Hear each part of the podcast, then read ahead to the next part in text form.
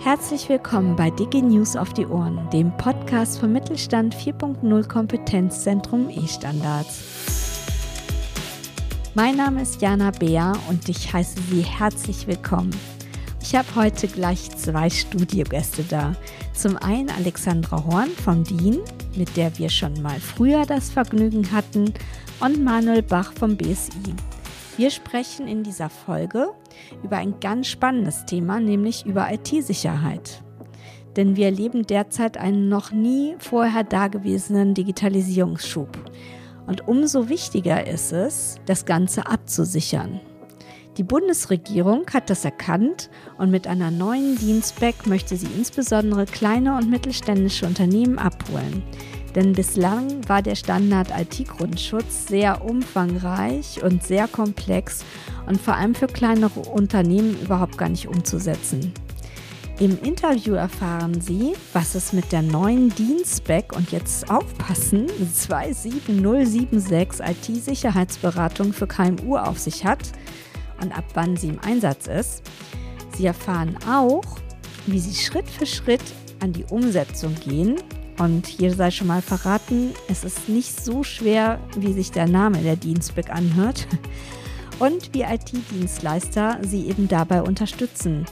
Und natürlich auch, wie viel Zeit und Geld sie das kostet. Ich kann hier schon mal verraten, Ziel ist grundsätzlich, dass die Dienstback für jedes Unternehmen einfach genutzt werden kann. Okay, dann lassen Sie uns mal loslegen. Viel Spaß bei unserer neuen Podcast-Folge.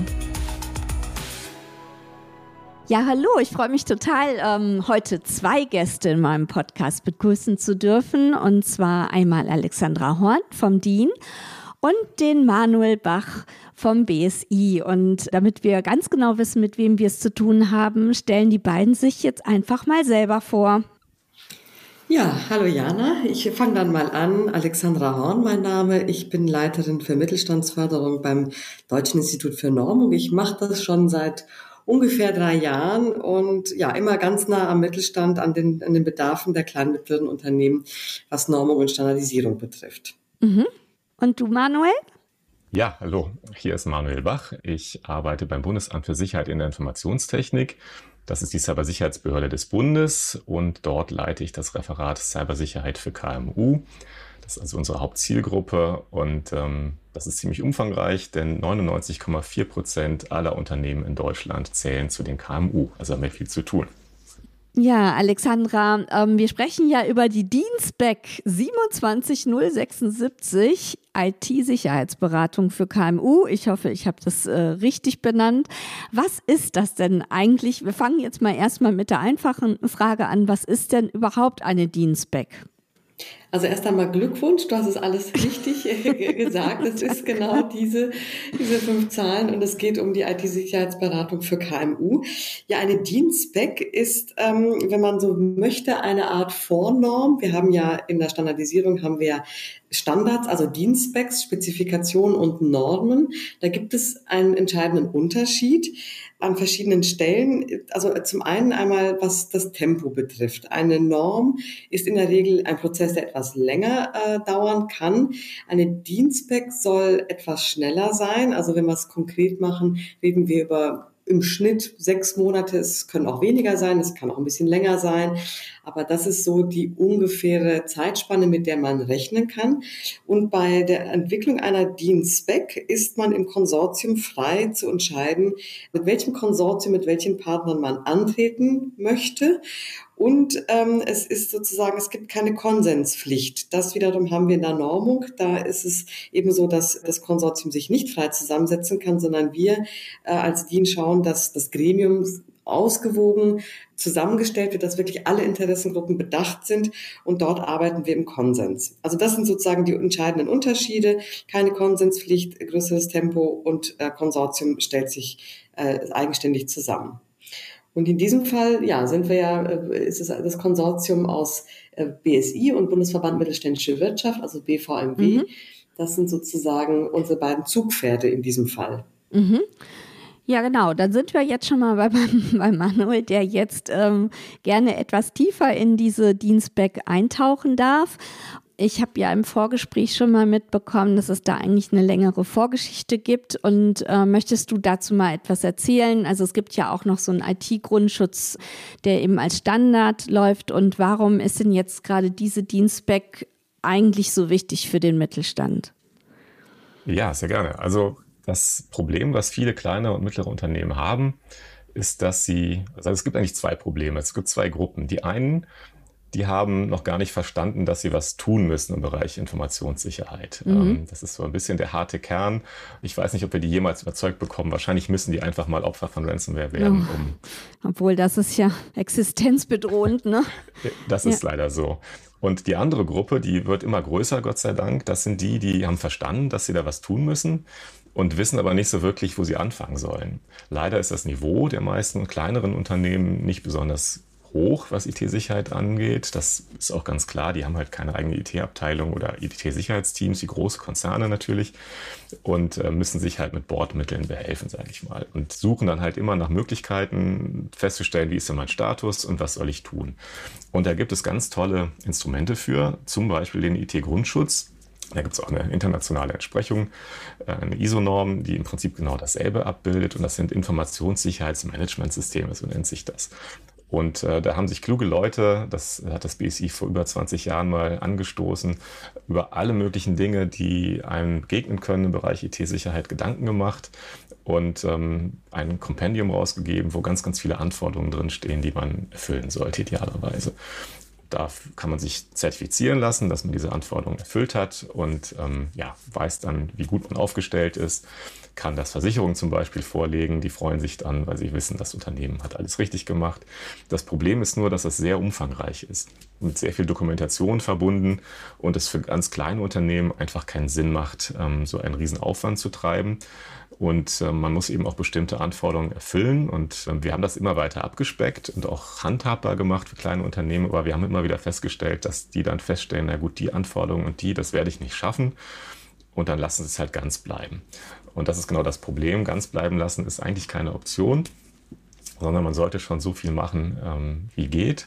Und deswegen haben wir jetzt einen völlig anderen Ansatz gewählt wo man eben keine Hürde überspringen muss, sondern ähm, bestimmte Anforderungen auch erfüllen muss und dafür dann Punkte bekommt. Ähm, wir sagen aber nicht, wie viele Punkte jetzt gut sind, sondern äh, man hat einfach auf einer Skala, äh, kann man sich dann selber einordnen, wo man sich befindet und man bekommt Handlungsempfehlungen. Okay, und das hat auch den Vorteil, ähm, ich habe ja schon lernen dürfen, irgendwie zum Beispiel, wenn Versicherungen Unternehmen einschätzen oder du hattest, glaube ich, auch von Investoren gesprochen. Kannst du da noch mal ein bisschen drauf eingehen? Also welche Vorteile haben, sage ich mal, mehr Punkte? Also der Bereich, äh, genau, Cybersicherheit, der wird auch im Investment immer wichtiger. Also es gibt äh, zum Beispiel eine große Ratingagentur, hat man vielleicht schon mal gehört, Moody's. Die haben ein amerikanisches Unternehmen gekauft für eine Viertelmilliarde Dollar, das ähm, Cyber-Ratings durchführt. Also im, im Hochfinanzbereich ähm, fängt das gerade richtig äh, stark an ist ja auch klar. Man möchte ja nicht, ähm, dass ein Unternehmen nächstes Jahr pleite ist, weil es Opfer einer Ransomware-Attacke geworden ist. Das spielt also eine Rolle, wie gut die Unternehmen sich da absichern.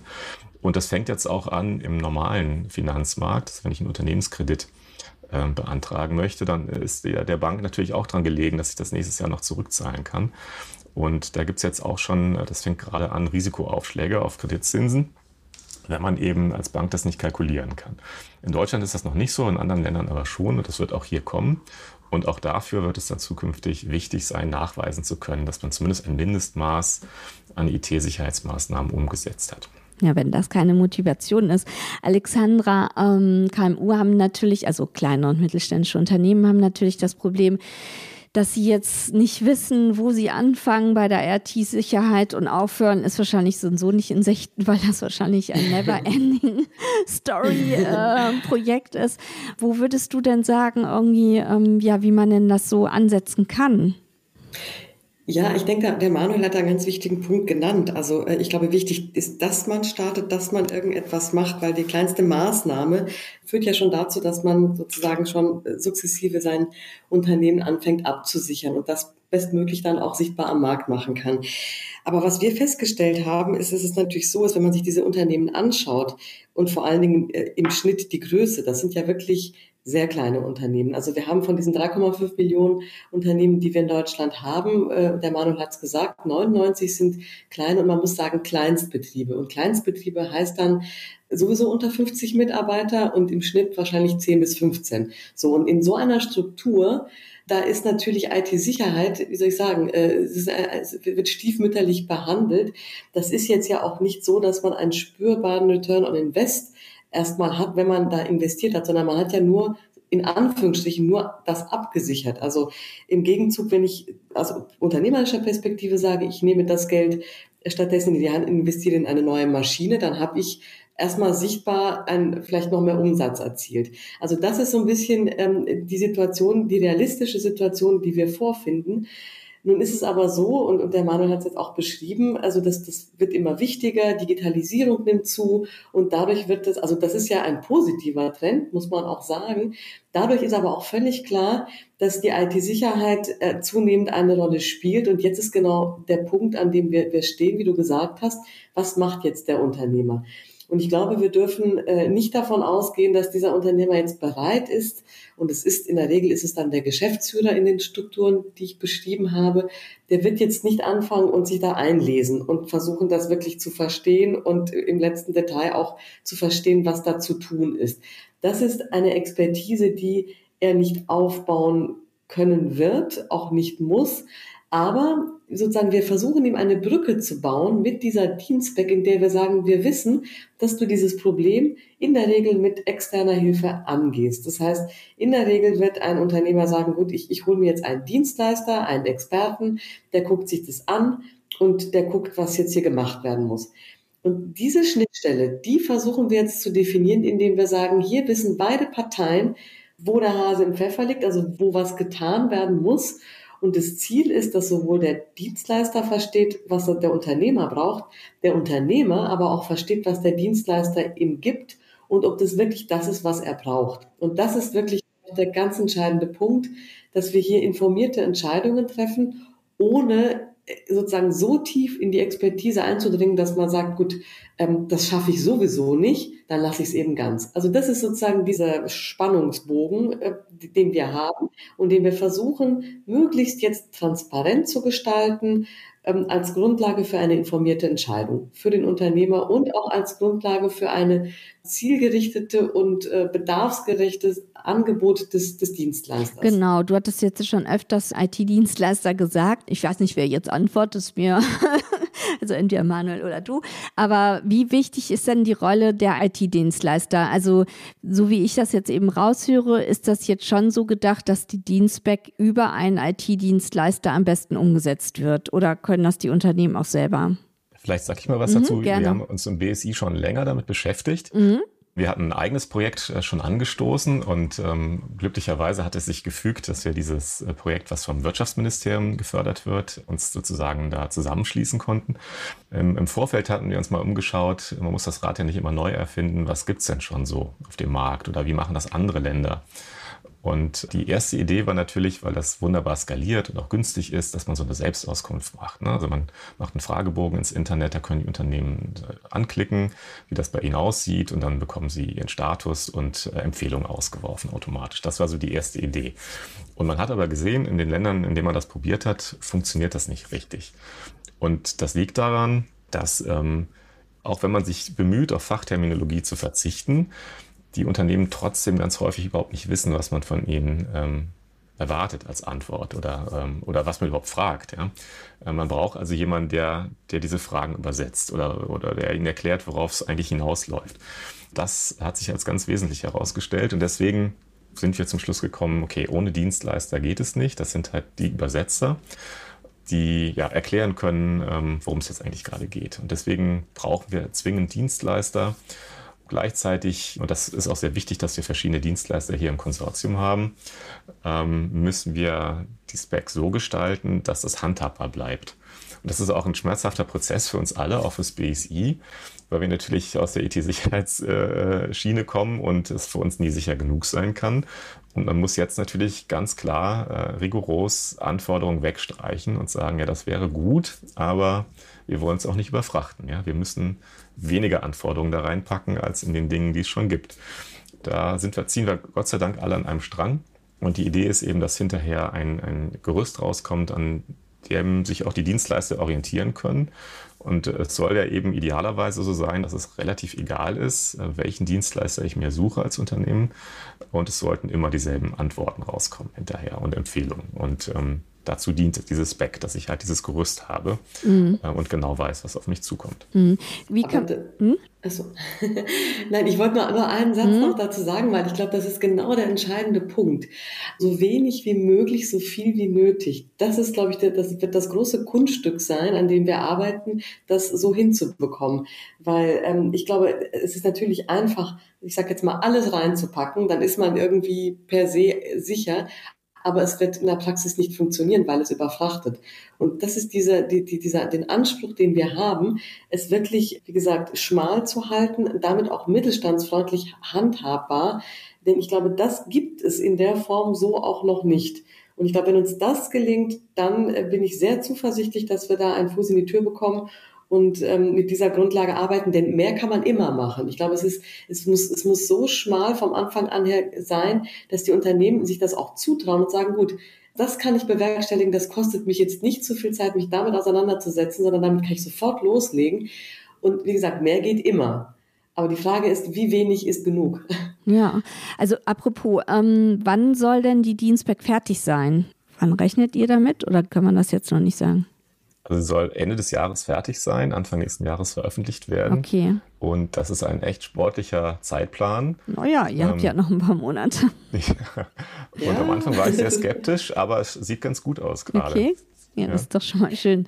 Wie sind denn jetzt so die einzelnen Schritte für so ein kleines Unternehmen oder auch ein mittelständisches Unternehmen?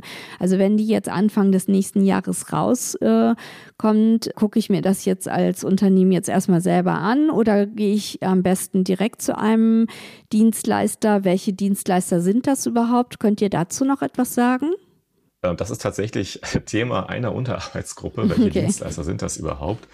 Ähm, klar ist ja, dass, dass man irgendwie eine bestimmte Qualifikation nachweisen muss als Dienstleister, dass man das kann überhaupt. Ja. Auf der anderen Seite ist auch klar, dass man diese Hürde nicht zu hoch hängen kann, ja, weil die Dienstleister sind eh alle gut im Geschäft eigentlich. Und ähm, wenn die jetzt noch drei Monate Zertifizierungskurse äh, für ihre Mitarbeiter durchlaufen müssten, dann wird das nicht funktionieren. Deswegen ist die Idee momentan, wir sind aber noch nicht zum Endergebnis gekommen, ist, dass wir andere Zertifizierungen anerkennen. Wir könnten uns zum Beispiel vorstellen, dass diejenigen, die ähm, den Grundschutz verinnerlicht haben und als Grundschutzberater ähm, oder Praktiker oder Auditoren arbeiten und dafür eben auch schon Prüfungen machen mussten, dass die zum Beispiel automatisch qualifiziert sind für das. Weil all das, was wir hier machen, basiert auf dem Grundschutz. Also und da gibt es bestimmte Bausteine und Anforderungen und davon haben wir uns oder nehmen wir uns ein paar raus. Das heißt, die können das dann alles schon. Der Vorteil ist, wenn ein Unternehmen später mehr machen möchte und vielleicht sagt, okay, ich bin jetzt soweit, ich könnte sogar den Grundschutz schaffen, dann sehen Sie direkt, was Ihnen noch fehlt, weil die Systematik dieselbe ist. Das sind zum Beispiel Unternehmen, Dienstleistungsunternehmen, die wir auf jeden Fall dazu packen werden. Und beim Rest sind wir gerade noch in der Abstimmung, wer das denn sein kann. Eine Ergänzung noch, also äh, der Manuel hat es ja gesagt, wir sind in einem Konsortium unterwegs, was wirklich sehr ausgewogen ist. Also neben BVMW, ähm, äh, BSI sind vor allen Dingen auch mittelständische IT-Dienstleister vertreten, was sehr, sehr wichtig ist, weil wir da die Praxis an Bord haben. Ich habe den Prozess ja eben kurz beschrieben, ähm, aber ich äh, würde eine Sache noch ergänzen, damit das wirklich ganz klar ist. Also wir sind kein Closed Shop in dem Sinn. Auch wenn das Konsortium sich jetzt so zusammensetzt, kann man jederzeit sich die Zwischenergebnisse angucken, mitmachen. Also wir wollen schon sozusagen in der Breite das so anlegen, dass ähm, wir möglichst auch die Nutzer und die Anwender damit äh, dabei haben. Das ist natürlich auch geplant nach diesem einen Jahr. Also wenn wir sagen, Ende dieses Jahres ist äh, die Dienstberg fertig, dann haben wir noch ein ganzes Jahr lang, die auch bekannt zu machen. Und so etwas kann auch immer weiterentwickelt werden. Also das ist sozusagen dann nicht, sozusagen das ist ein, ein erstes wie soll ich sagen, Zwischenergebnis. Die Dienstback ist dann auch fertig und anwendbar.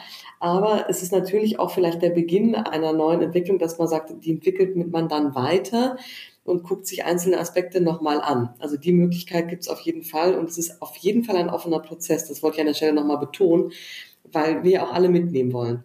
Man kann jederzeit in diesem Konsortium mitmachen, reinschauen, kommentieren.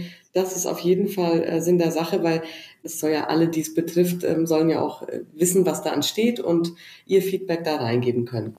Kann ich denn als KMU jetzt ganz alleine diese Dienstback umsetzen oder ist es wichtig oder, oder sogar nötig, dass ich einen IT-Dienstleister beauftrage damit? Man braucht unbedingt einen Dienstleister dafür, mhm.